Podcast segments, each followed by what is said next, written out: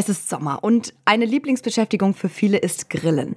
Mittlerweile gibt es da zum Glück auch ganz viele fleischlose Alternativen für VegetarierInnen und VeganerInnen und das auch in Wurstform. Wer die schon mal probiert hat, der hat vielleicht auch festgestellt, schmecken tun sie schon sehr nach Fleisch, aber in Sachen Konsistenz kommen sie oft noch nicht ganz an die echten Würstchen ran.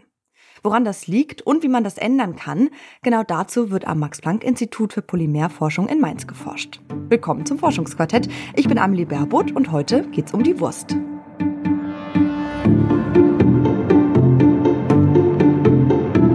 Das Forschungsquartett.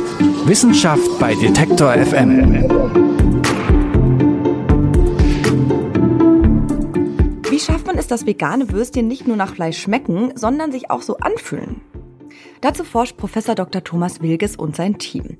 Meiner Kollegin Charlotte Müller hat er nicht nur verraten, dass er und sein Team ganz schön viele Würste für die Forschung gegessen haben, sondern auch, was das, ich nenne es mal Fleischgefühl im Mund eigentlich ausmacht. Und mit Charlotte spreche ich jetzt. Hallo Charlotte. Hi. Ich äh, mag vegetarische Würstchen total gerne und ich habe da auch so ein paar Lieblingsmarken weil ich finde schon, es gibt ziemlich große Unterschiede, was Geschmack und Konsistenz angeht. Und auch wenn ich mich nicht mehr so ganz an Würstchen aus Fleisch erinnern kann, weiß ich ja schon auch, dass die irgendwie sich im Mund anders anfühlen beim Abbeißen und Kauen und Schlucken. Ähm, woran liegt es denn eigentlich? Ja, das hat mehrere Gründe. Einer ist die Haut bei, ich sage jetzt mal, den richtigen Würsten. Die Haut besteht ja zum Beispiel aus dem Darm und die Fleischmasse wird in dieser Haut gepresst, um sie in Form zu bringen. Und da ist dann natürlich gut Spannung drauf und beim Reinbeißen hat man deswegen dieses Knackgefühl, das man ja vielleicht auch aus der Werbung kennt der kommt eigentlich durch diesen Bruch des Materials. Das muss man sich ja so vorstellen, dass wir mit den Zähnen sozusagen äh, äh sozusagen einen Riss auslösen, dann erhöhen wir die Kraft mit den Zähnen und dann schreitet der Riss sozusagen spontan fort. Und wie dieser Riss fortschreitet, also diese, diese Rissausbreitung in diesem Wurstmaterial, das ist natürlich immer der entscheidende Punkt und das macht natürlich die Textur und letztlich auch den Knack. Diese Haut, die gibt's in den fleischlosen Alternativen meistens nicht und der andere Grund für dieses andere Mundgefühl ist einfach das Material, aus dem die Würste bestehen. Das ist so unterschiedlich, dass es sich auch beim Essen unterschiedlich verhält und sich deswegen auch für uns anders anfühlt. Okay, und was für ein Material ist das dann, aus dem vegetarische Würstchen bestehen? Da gibt's ja ganz unterschiedliche, oder? Ja, genau. Also es gibt Veggie-Würstchen, die zum Beispiel hauptsächlich aus Ei bestehen. Es gibt vegane Würste, die bestehen dann oft aus Seitan, aus Tofu, Lupinensamen oder Erbsen, um jetzt nur ein paar wenige zu nennen. Und natürlich sind da noch Fette drin, ähm, Pflanzenöle, Wasser, ganz viele Gewürze und auch Geschmacksverstärker, sowas eben. Und die Beschaffenheit und die Unterschiede zwischen den einzelnen Würsten, darum ging es dem Forschungsteam um Professor Dr. Wilges ja. Und die Forschenden haben dann eben auf molekularer Ebene untersucht, was da eigentlich los ist. Also in anderen Worten, es ging ihnen um die Proteine, auf deren Basis diese Würste bestehen. Sie wollten herausfinden, wie die interagieren und das hängt ganz stark davon ab, welche Eigenschaften die haben und auch welche ursprünglichen Funktionen. Mhm. Mir fällt gerade auf, auf den Verpackungen steht ja auch immer ähm, sowas wie auf Basis von dem und dem Protein. Ja, was hat's denn mit diesen Proteinen auf sich, die so wichtig sind? Ja, stimmt genau. Das kann man da echt immer drauf lesen. Ähm, Proteine, die sind ja nichts anderes als Eiweiße und damit ein Nährstoff, der in ganz, ganz vielen Lebensmitteln drin steckt.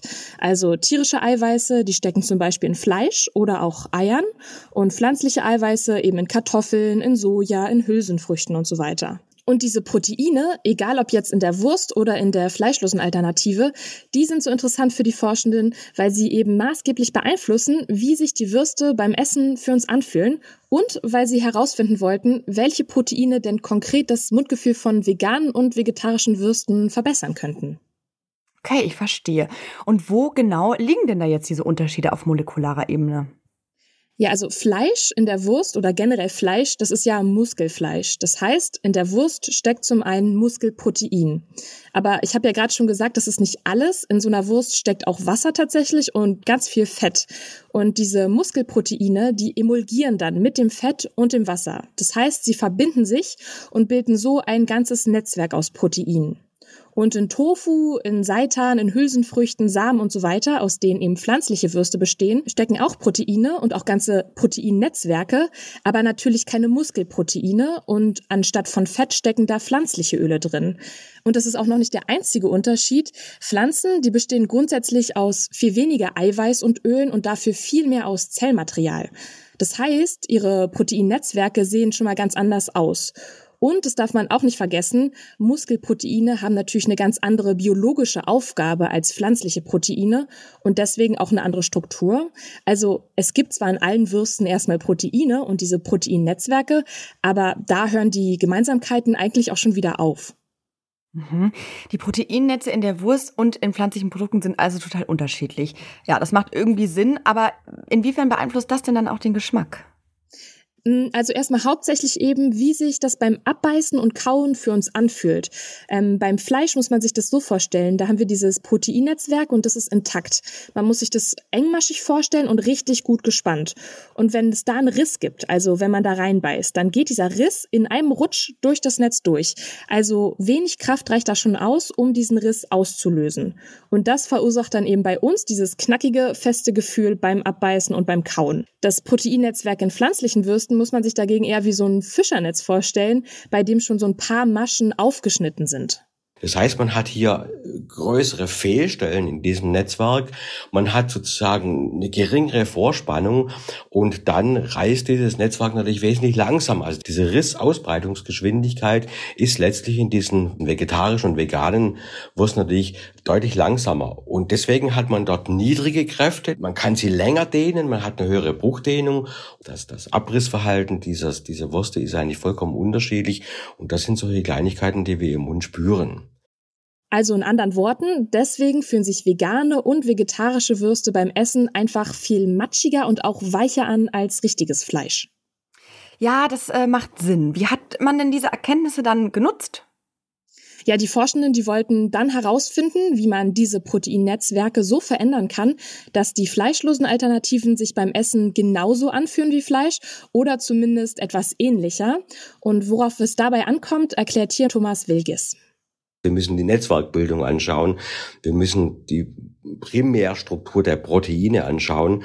Und das geht natürlich sehr stark ins Detail. Das heißt natürlich, dort müssen wir natürlich diese Pflanzenproteine uns anschauen. Wo können die überhaupt vernetzen im Vergleich zu den Muskelproteinen? Äh, wie ist dort die molekulare Gestalt des Netzwerks? Also es reicht nicht aus, Proteine aus Pflanzen zu gewinnen, sie zu vermengen mit Öl, Salz und Gewürzen irgendwie vom Geschmack her dem Fleisch anzupassen und sie dann noch in eine beliebige Form zu bringen. Man muss da wirklich rumprobieren und wieder bei diesen Proteinnetzwerken ansetzen.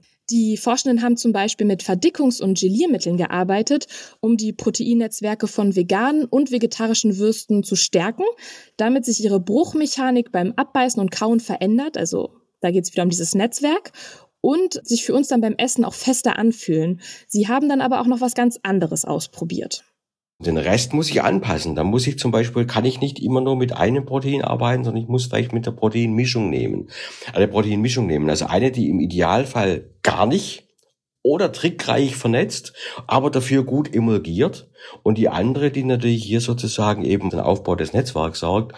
Und da kann man natürlich in Proteindatenbanken nachschauen, also wo diese Vernetzstellen sind. Und ist das für mein Vorhaben, also für das, für die erforderlichen Qualitäten, die ich möchte, ist das geeignet oder nicht? Und dann muss man dann sich danach nach der Physik richten, nachschauen, haben die entsprechende physikalische Eigenschaften. Und wenn es die nicht haben, dann kann man dieses Vorhaben gleich bleiben lassen. Ja, das Kartoffel- und das Erbsenprotein sind zum Beispiel Proteine, die Thomas Wilges für sein Forschungsziel nicht so gut gebrauchen kann. Sie vernetzen sich nämlich nicht so gut, was wiederum heißt, sie knacken nicht so richtig. Aber was sich laut ihm sehr gut eignet, sind zum Beispiel die Proteine aus Sonnenblumenkernen. Mhm. Und wie geht's jetzt weiter? Also mit ihren Erkenntnissen haben sie ein Modell erstellt, mit dem Vorhersagen über dieses mechanische Verhalten von Würsten, also zum Beispiel beim Kauen, getroffen werden können. Und einige Unternehmen haben seit der Veröffentlichung dieser Studie und diesem Modell auch schon angefangen, ihre Rezepturen damit ein bisschen anzupassen. Das heißt, bald kann man auch nicht mehr am Mundgefühl merken, ob man jetzt noch echtes Fleisch oder eine pflanzliche Alternative isst? Ja, das habe ich Thomas Wilges auch gefragt und er hatte da eine ziemlich klare Antwort für mich, nämlich nein. Okay, damit habe ich jetzt nicht gerechnet. Wieso denn? Ja, das liegt wieder an den Proteinen, um die wir hier schon die ganze Zeit kreisen. Die Pflanzenproteine sind einfach vom Aufbau zu weit weg von diesen Muskelproteinen in der Wurst. Also wenn man die einen durch die anderen ersetzt, wird man das immer merken. Da ist sich Thomas Wilges ziemlich sicher. Also man kann durchaus besser werden. Ich meine, das ist schon klar. Man kann natürlich nicht erwarten, dass eben diese pflanzlichen Proteine, dass die nicht aufgrund ihrer Primärstruktur und ihrer Sekundärgestalt natürlich, die, die können nie und nimmer äh, eben diese Muskelproteine ersetzen. Ich meine, das, das ist natürlich Utopie. Das funktioniert einfach nicht auf dieser molekularen Skala. Aber wie gesagt, eben für die Bisseigenschaften äh, kann man da eigentlich sehr gut nachsteuern. Also die pflanzlichen Würste werden, die pflanzenbasierten Würste werden natürlich nicht nur auf auf Proteinbasis hergestellt. Da kommen natürlich jede Menge noch Hilfsstoffe dazu. Also das Fazit der Forschung ist, annähern kann man das Mundgefühl von veganen und vegetarischen Alternativen schon noch weiter an die Fleischwürste, aber eben auch nur bis zu einem bestimmten Punkt. Und darüber hinaus machen die pflanzlichen Proteine mit ihren Funktionen einfach nicht mehr mit.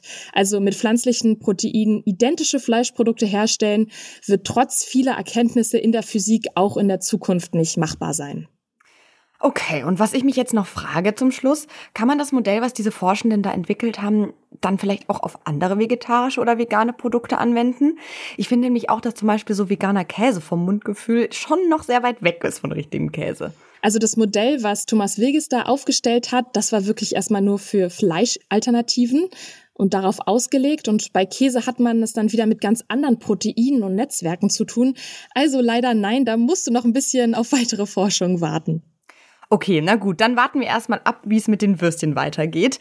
Meine Kollegin Charlotte Müller, die hat mit Professor Dr. Wilges von der Max-Planck-Gesellschaft für Polymerforschung in Mainz über Würste gesprochen und wie man das Mundgefühl von den pflanzlichen Alternativen an das der Würste aus Fleisch annähern könnte.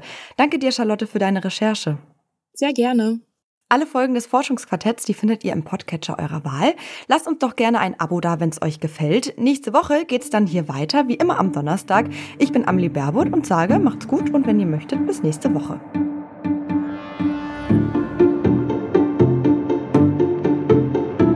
Das Forschungsquartett.